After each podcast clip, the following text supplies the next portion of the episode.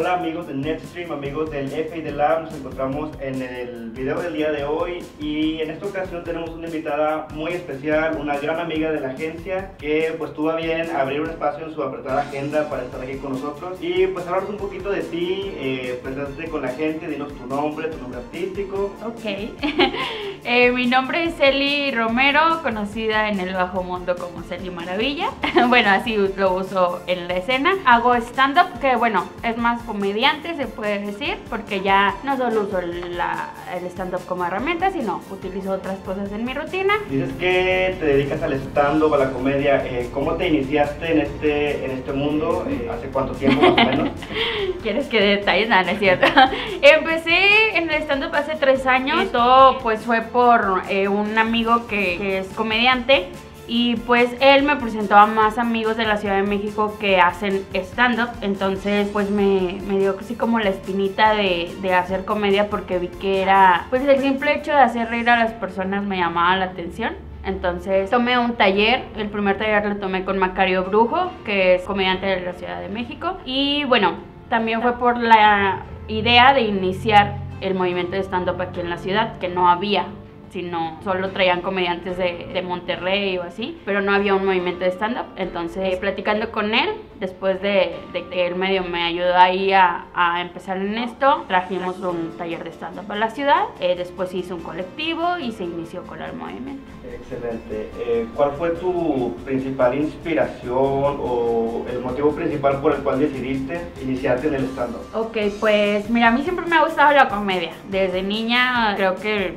en mi casa había cassettes de Polo Polo, de, de ese tipo de comedia. Y este, me gusta mucho ver videos de, de Jorge Falcón, de Teo González, lo que ahora llaman la vieja escuela, ¿no? De la comedia. Después eh, consumía comedia de la ciudad de Monterrey, del Unicornio Azul, del Mariquetengue, y me llama mucho la atención, como te digo, el hecho de que cómo se podía hacer reír a las personas, porque había escuchado una frase que decían que es más difícil hacer reír que hacer llorar, y ahorita que lo estoy experimentando, la verdad, sí, tiene su chiste el, el hacer reír, y pues yo creo que fue como la inspiración, el poner el reto de decir, a ver si es cierto que es más difícil hacer reír que hacer llorar. Después hice llorar a mi mamá por querer hacer reír, ¿verdad? Porque no quería que hiciera esto, nada, es cierto.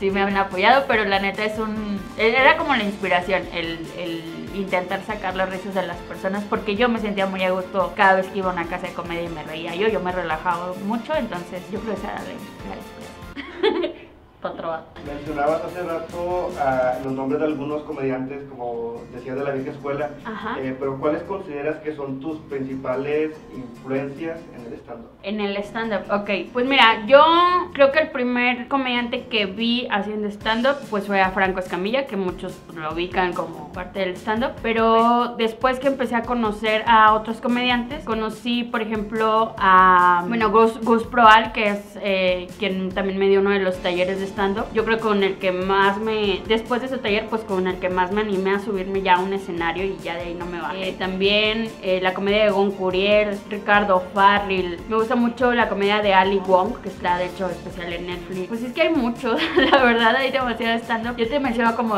los mexicanos que me gustan, digo Alex Fernández, eh, Carlos Vallarta son como los que me inspiran, Patti Vaselis. En mujeres, la verdad, hay muy, bueno, sí hay muchas, pero de las que yo consumí al principio, Patti Vaselis, eh, Mónica Escobedo, Sofía Niño de Rivera. Fue la primera comediante mujer que vi. Digo, hay como ciertos estilos de comedia, el especial, el de ella, no es como mi fuerte, pero pues me inspiraba, ¿no? Que siendo mujer hacía comedia, pues que se podía.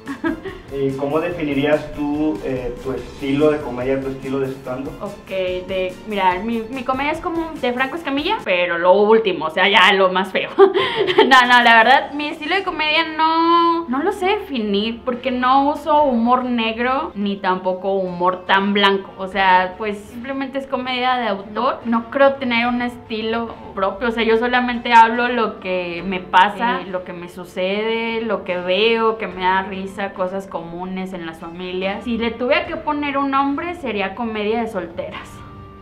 o solteronas, amiga. Eh, veo que llevas puesto una camisa de Kiss. ¿no? Excuse Ya- me. Eh, es pirata. fuera del mundo del stand-up, eh, por ejemplo, el mundo de la música, de los actores. ¿hay alguna inspiración que también utilices a la hora de hacer stand-up? Sí, claro. O sea, la inspiración. Una para escribir mis rutinas. Por ejemplo, la primera rutina que escribí, pues fue sobre mi abuelita. O sea, de que ella consiguió novio y yo seguía soltera. Entonces eso creo que fue uno de los temas que más me ayudó para escribir. Tengo la inspiración, pues mi familia también le ha gustado siempre la, la comedia y todo y ellos de repente en las comidas aplican el típico de, ay, para que lo metas en tu rutina. O sea, creo que a todos los, los comediantes nos dicen eso de, para que lo metas en tu rutina. Entonces toda la gente me inspira, los que me apoyan, como a, a seguirle echando ganitas y escribir más de lo que pasa. O sea, a veces veo comedias que son más de lo que, lo que le pasó a mi amigo o de contar chistes. Yo no soy tan de contar chistes, pero sí de escribir lo que personalmente vivo, o al menos en mi círculo más, más cercano. Y eso es la inspiración, mi familia es mi inspiración. ¿Has realizado o trabajado o colaborado con más estandoperos de aquí de Saltillo, de Monterrey? Eh, sí, mira, yo la verdad he sido una persona que pide bastantes oportunidades. Presentación de comediantes aquí en la ciudad, yo les escribía para pedirles chance de abrir el show. Creo que uno de mis logros más fuertes dentro de la comedia aquí en Saltillo fue presentarme eh, abriéndole a Chilangos contra Regios en el Lienzo Charro, en el Teatro de la Ciudad con José Luis Agar, estar con Alan Saldaña, Freddy el Regio.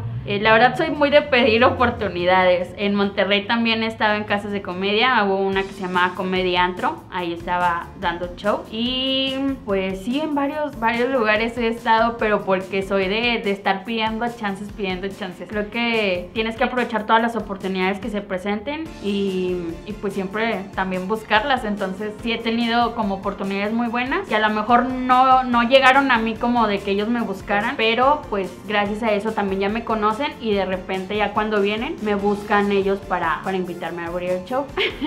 Ok, mencionabas hace unos minutos que eh, recibes el apoyo de tu familia y de, de muchos, muchas personas. O sea, qué chido que, que recibas el apoyo, pero quizás no sea así para muchas otras personas Ujú. que se quieren dedicar quizás a, a oficios, profesiones que no son tan bien vistos, como en tu caso la comedia, pero también puede ser con músicos, con escritores. ¿Qué le dirías a esas personas que quizás tienen miedo de, de intentar cosas nuevas o de dedicarse a lo que, se- a lo que les gusta? Pues yo tengo una frase como de vida, que es el no ya lo tienes, entonces ve por un sí. Entonces yo creo que puedes arriesgarte a, a intentar lo que te late, lo que te tenga ahí como la espinita. Lo puedes intentar, ya si de plano ves que vales gorro para eso, pues ya no lo haces, pero pues al menos ya tenías el no, entonces ve por un sí. Así de simple, o sea, que, que no se queden con las ganas de hacer nada. A mí de repente mis amigos me echan carrilla porque me dicen que, que hago de todo, porque hago stand-up, pinto caritas, edito videos, o sea, todo porque si algo de repente me llama la atención, busco cómo se hace. Entonces que lo intenten, que no se queden con las ganas porque luego da más coraje quedarse con las ganas que haberlo intentado y fracasar. Si gustas dejarnos tus redes sociales, donde te podemos encontrar, algunos shows futuros que tengas que quieras invitar a las personas. Bueno, en redes sociales estoy como Celi Maravilla, C-E-L-Y en todas, Twitter, Instagram, Facebook, Tinder, todas. Mira, es que hizo match. Este, en todas así me pueden encontrar. Y próximos shows, voy a estar aquí en Central Bar, voy a estar el 31 de mayo junto a Gary Show. Y ya, no se ha programado todavía nada. La verdad es que yo soy la que de repente busca armar los shows, trayendo a gente de México y todo. Entonces estamos como en pláticas que estén al pendiente de mi fanpage. Así es, Eli Maravilla. Va a aparecer. Nah, yo toda la próxima va a aparecer. No, pues Eli Maravilla. O bien Comedia Saltillo. Ahí pongo todos los eventos en los que va a estar.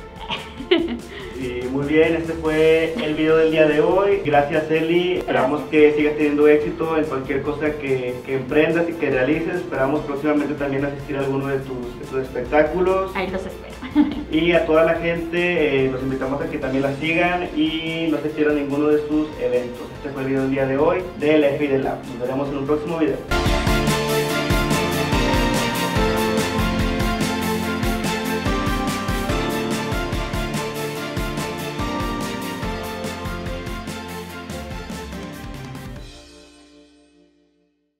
Thank you, gracias. En inglés y español.